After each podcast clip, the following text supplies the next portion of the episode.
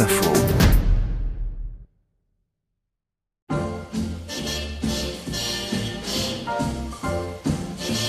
Courage, endurance, leadership. John F. Kennedy has them all the way, and the way has been the hard way.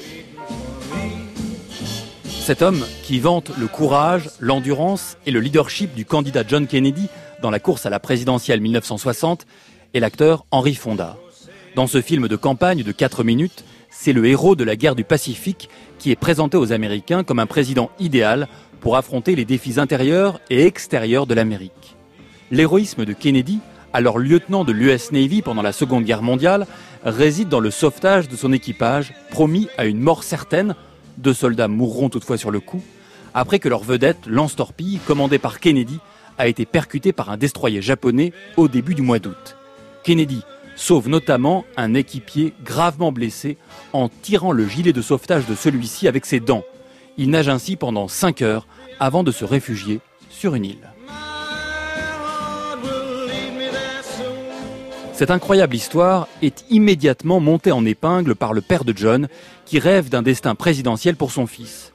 Hyper médiatisée dès 1944, cette histoire est sans cesse évoquée par Kennedy et ses hommes, qui sont à ses côtés lors de ses campagnes pour le Sénat, puis la présidentielle de 1960.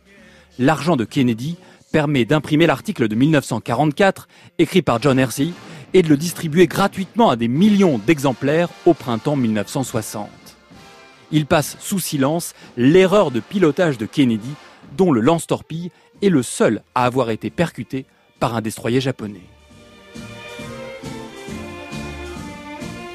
L'image d'un héros courageux de la guerre était nécessaire pour succéder à Eisenhower et passer sous silence le réel état de santé calamiteux de Kennedy, qui devait absolument incarner la jeunesse, la force et la beauté, bref, tendre un miroir flatteur aux Américains.